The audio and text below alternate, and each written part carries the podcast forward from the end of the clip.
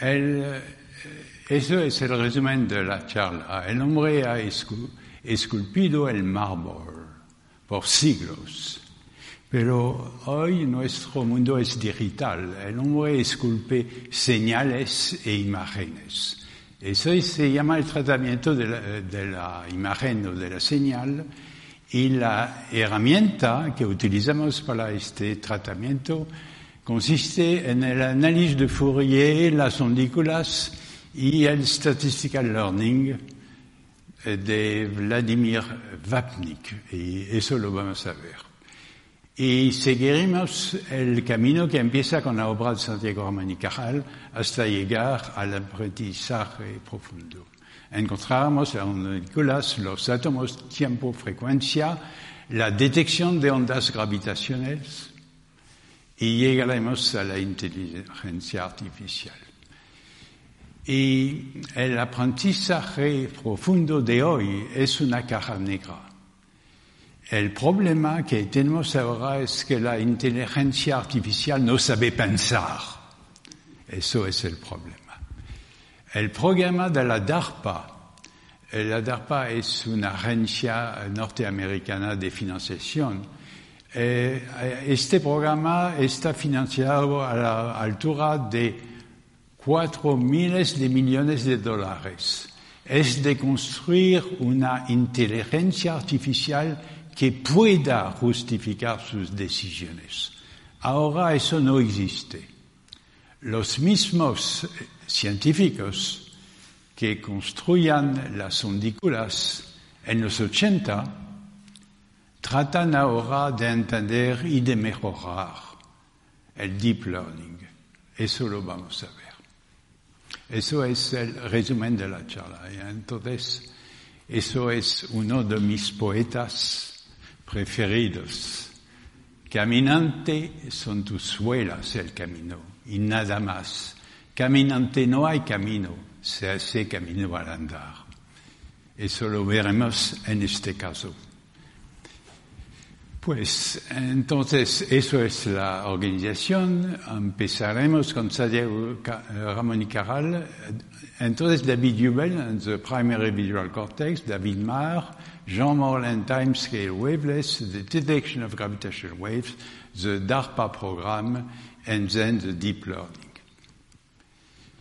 Eso es una fotografía de Santiago Ramón y Caral. Es uno, uno de los dibujos que hacía. Hacía dibujos eh, estupendos, realmente. Era un pintor, como era un científico. Estos dibujos son dibujos de los nervios, del, eh, que, que conducen el, el. Uh, Ramon y Cajal proposed an explanation of the functioning of the brain. He described the brain as assemblies of neurons. He understood the role of synapses as gates. If the gate is open, the signal is transmitted from one neuron to the other. If not, no transmission. This was achieved 50 years before the existence of synapses could be confirmed by electronic micro microscopy. Antes no se podían ver los sinapsis. Y de tal manera que eh, Santiago Caral había adivinado el papel de las sinapsis. No las podían ver, porque son, el, el tamaño es tan pequeño que se necesitaba el microscopio electrónico para ver los sinapsis. De tal manera que para él es una obra de experimentación, pero también de imaginación. Tenía una imaginación realmente estupenda. Y Ramon y Caral discovered that our thoughts are encoded as patterns of neurons. And he discovered the plasticity of the brain. Eso es algo muy poco conocido. Pero Santiago, Santiago uh, y Cajal lo escribe.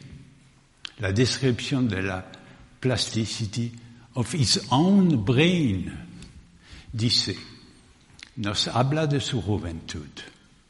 Eso es, son palabras de Santiago Ramón que me emocionan muchísimo, porque habla de su juventud. Que poseo, poseo aptitudes especiales para la labor científica, niégolo en redondo?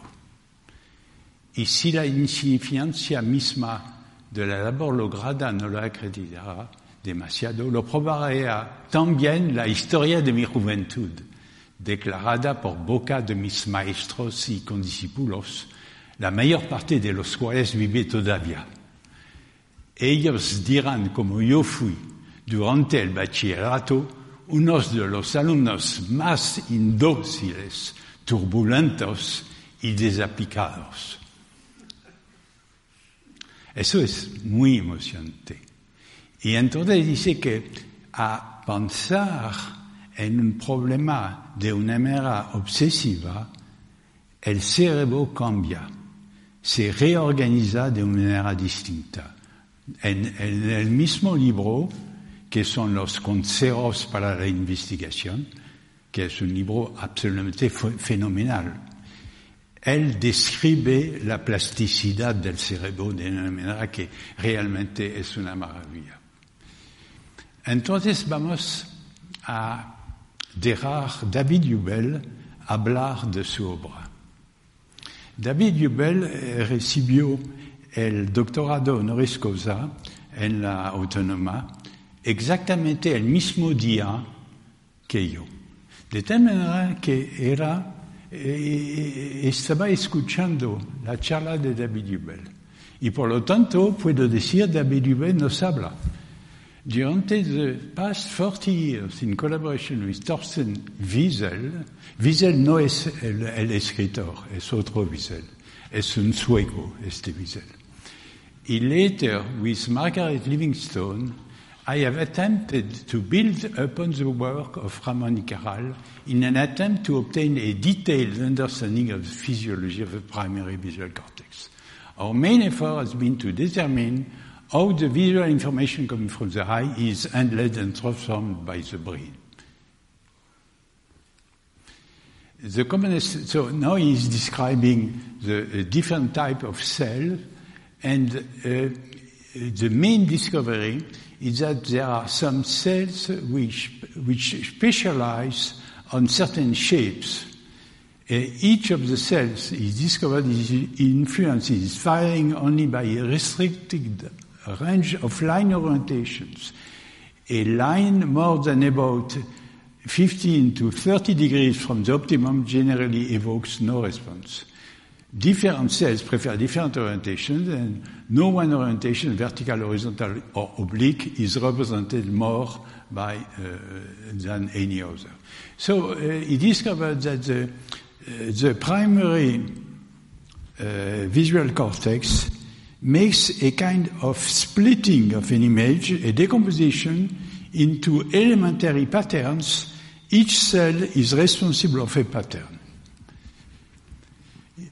But uh, David Marr, who died very young from leukemia, uh, worked on, uh, elaborated on uh, David Hubel, and he discovered that indeed each cell is computing a wavelet coefficient which is encoded as a series of spikes. And uh, a posteriori, it was not a surprise because when we understood the wavelet transform, much later uh, than the work of David Marr, we knew that the wavelet transform is an edge detector. So it means that wavelets are encoded in the brain. I did not di- discover wavelet. Wavelet exists in biology. And that's the main discovery of David Hubel and David Marr. So the book, the fundamental book of David Marr is called Vision. So in the introduction of his book, he's thanking his physician, which left him six months of life for writing the book. It is very impressive. And then he died. So the book was published after his death as you can see. So, lo que vamos a ver es que las redes neuronales artificiales presentan un gran número de características semejantes a las del córtex visual primarios. Y las redes neuronales artificiales desempeñan un papel clave en el aprendizaje profundo. De tal manera que hay una unidad profunda en el desarrollo científico. La obra de Santiago Ramón y Cajal empieza un camino que llega a la inteligencia artificial, como lo vamos a ver. So Mars book was published in 1982. Wavelet analysis was born in the same year as an alternative to Fourier analysis. Jean Morlet was the guy who discovered wavelet analysis.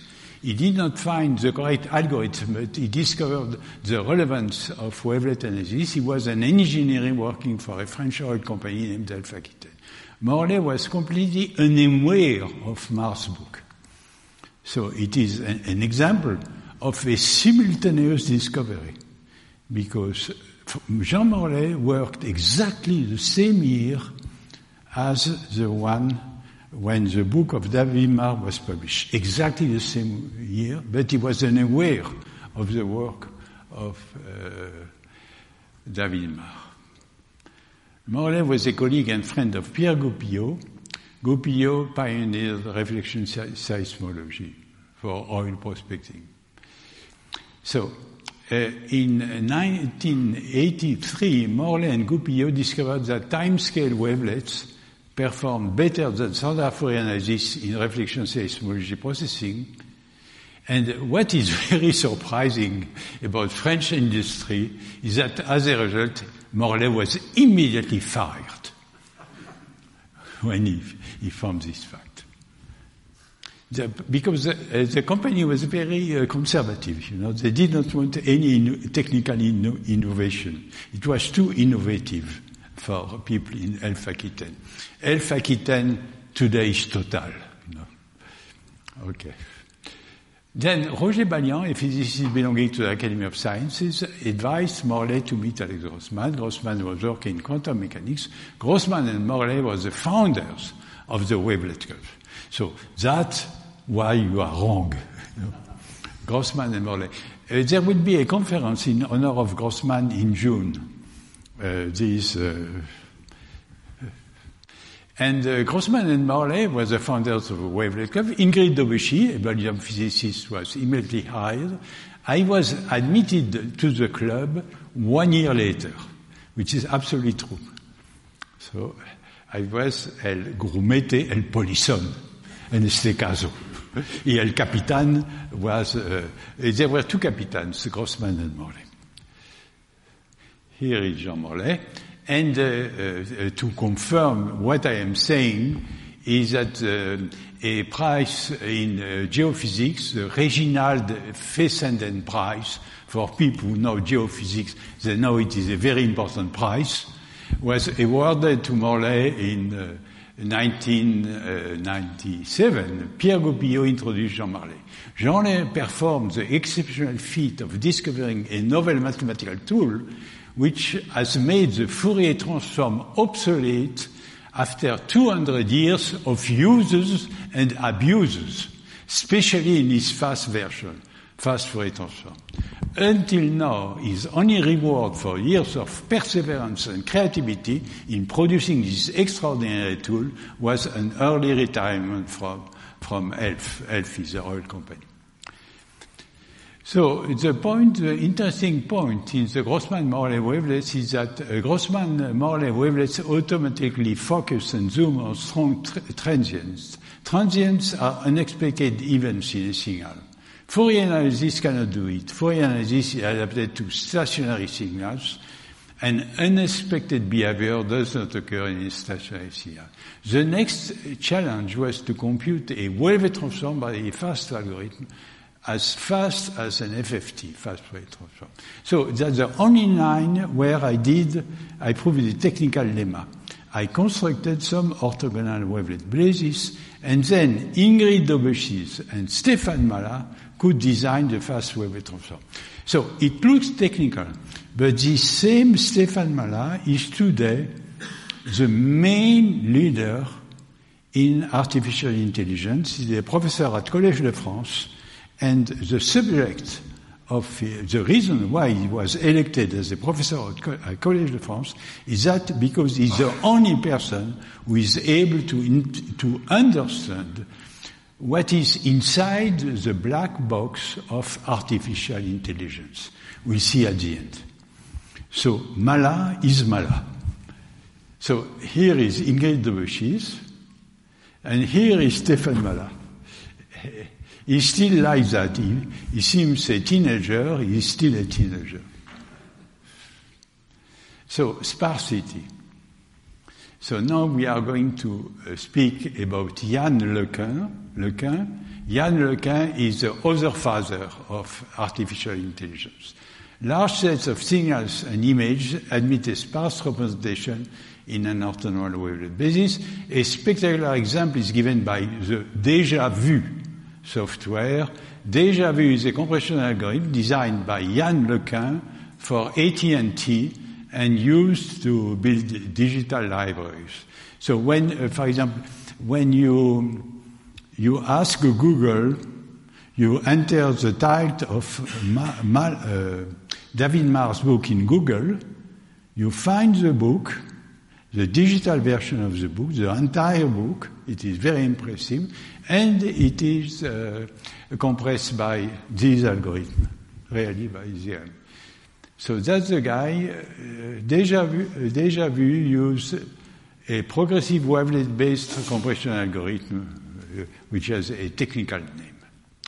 Here you have Yann Lequin. So Yann Lequin and Stefan Malla. So, Lequin y Malla ahora exploran el aprendizaje profundo. So, los redes neuronales de Malla emulan el tratamiento de la imagen dentro del córtex visual primario. So, it seems a, a poetical metaphor, but we'll see that it is absolutely true when you get the reference of Mallat's. Okay, so I, I make a small detour to gravitational waves because it is something I am uh, really very proud of, the discovery of gravitational waves. Fourier analysis is the optimal tool for processing stationary signals, as we have seen. Non-stationary signals are so diverse that a unique optimal tool cannot exist. Wavelets do not suffice. That's the reason why uh, times frequency analysis is to use to process quasi-stationary signals, which are just a part of non-stationary signals, speech processing or music. For example, uh, uh frequency modulated signal or chirps. Example, the Dolby sound.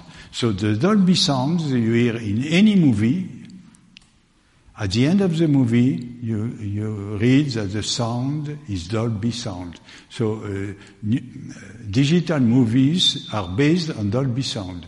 And Dolby sound is based on the discovery my, my group has obtained on, uh, on time frequency wavelets. Very, very, interesting. But it was obtained at the same time by other people like uh, Malvar, Enrique Malvar, and so on. So I, uh, uh, time frequency analysis was anticipated by three physicists, uh, the three of them got a Nobel Prize, Eugene Wigner, Dennis Gabor, and Kenneth Wilson. Okay. So now, gravitational waves.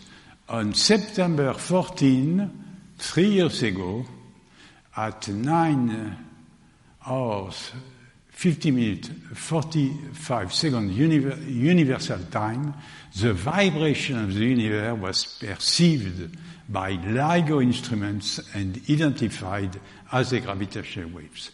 So the detection was achieved by an algorithm designed by Sergei Klimenko, University of Florida. And uh, Sergei Klimenko detected gravitational waves using time frequency wavelets. the reference, you enter LIGO in Google, or you consult the archives of the foundation Ramon Areces, and you have the talk given by uh, Barry Barish just uh, a few months ago, here. So you know it was well prepared. But it is a true fact. Uh, I'm not, I am not, uh, hay un romance que dice, cuando era niño y muchacho, mi madre me lo decía, que mentira no direse, que era gran villanía. De tal manera que I am not lying. So here at the right you have Sergei Klimenko, and I am on the left. So now we, we end the lecture by uh, the DARPA uh, perspective on artificial intelligence.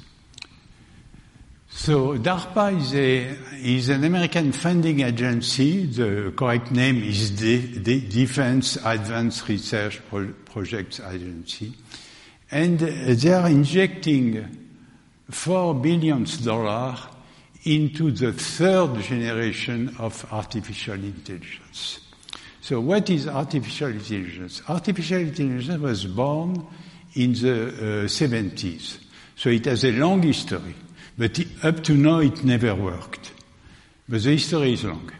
So the first wave of artificial intelligence could be entitled as handcrafted knowledge. So for uh, expert or expert systems, the computer is given an expertise in a narrow domain.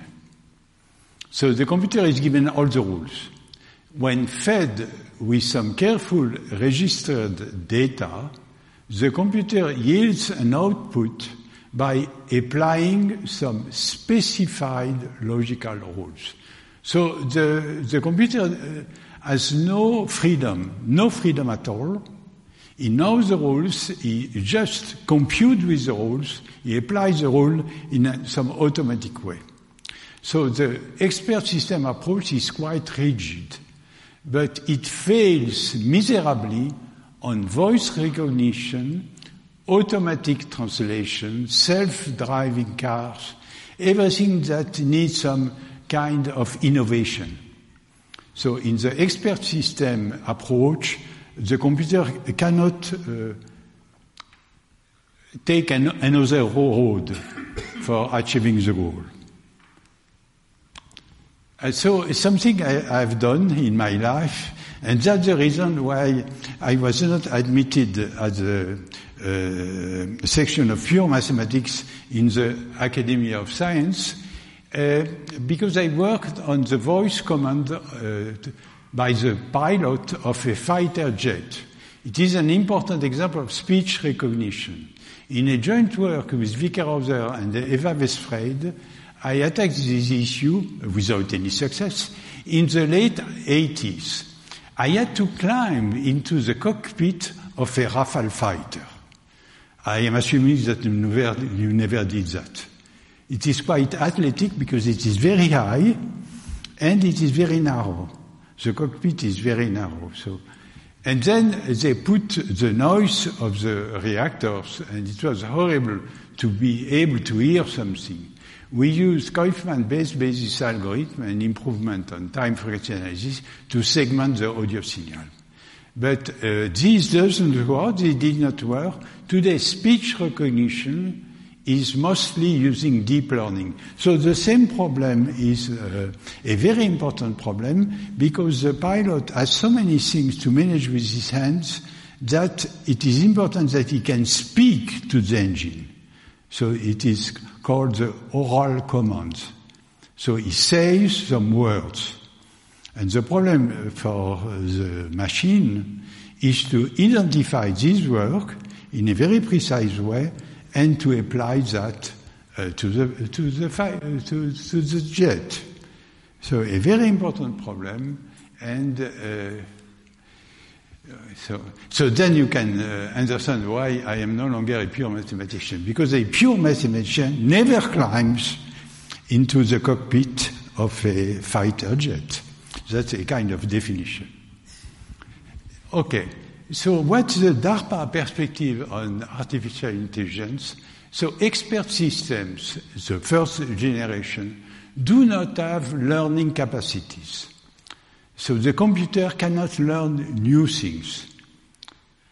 The learning of the computer is the learning we injected into the computer. It is the way it is programmed. The computer cannot learn, though no learning capacity. So the second generation, in contrast, is machine learning. So it is a system where the computer can learn new information. Machine learning is good for perceiving and sensing. But machine learning fails for abstracting, modeling, and reasoning. That's why I said that artificial intelligence, intelligence cannot think no thought, no elaboration of a reasoning. It cannot model. So the third wave of artificial intelligence shall explain its decision by elaborating a model. Uh, uh, today that doesn't exist. That's the future of the subject. Because uh, uh, the present stage of the subject, most of the people are telling completely absurd things that artificial intelligence will create a new humanity and so on and so forth, that the computers will uh, uh, overcome the uh, humanity. It is absolutely nonsense because artificial intelligence can manage a very large number of data, data set, extremely large data set. He has an extremely large power of accumulating data, but he cannot think. And we need, uh, uh, we need uh, reasoning, thinking, and modeling. So it is only the third wave that can present a danger for the human brain. So a Coifman's approach very interesting. I have uh, worked with Coifman for 44 years. So uh, Coifman's approach to artificial intelligence is very interesting because it relies on the manifold hypothesis. And this is taken quite seriously by DARPA. It says that if you take large data sets of natural images of a certain class, you do not mix images of one kind to images of other kinds. You, you need to, to collect images which have a certain common points. Can be modeled by, as points or samples on a high dimensional manifold. So you have uh, some kind of structural, uh, I would say, meaning of the resemblance of these images a mathematical meaning.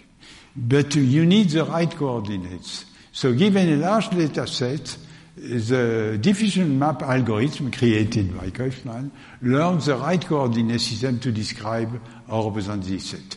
So a system of coordinates could be Fourier transform, wavelet transforms, and sometimes it works. For example, the success of wavelet transform was a system of coordinates for representing some data set, for example, uh, uh, gravitational waves, and it worked.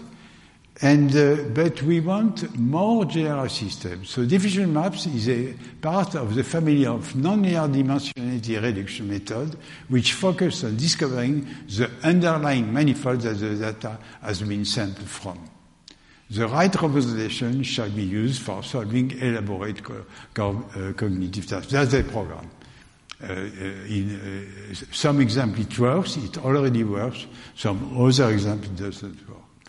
So uh, pioneers are still pioneers.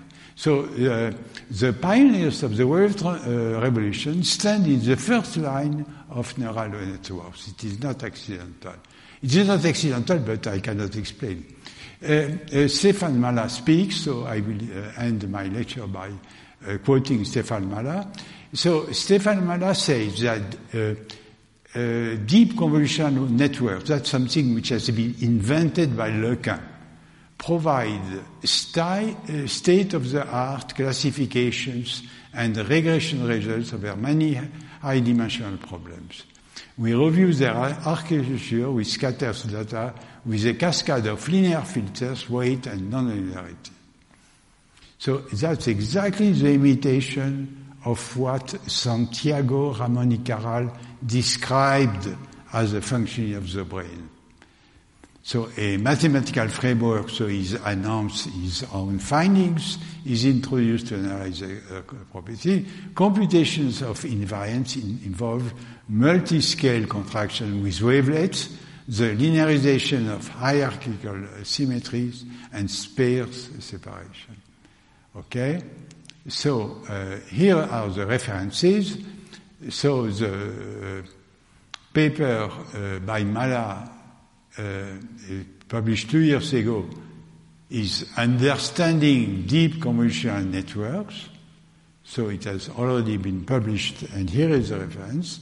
And you have a, a book published by Stanislas Dehaene, who is a, a neurophysiologist, and Yann LeCun, La plus belle histoire de l'intelligence. Thank you very much for your attention.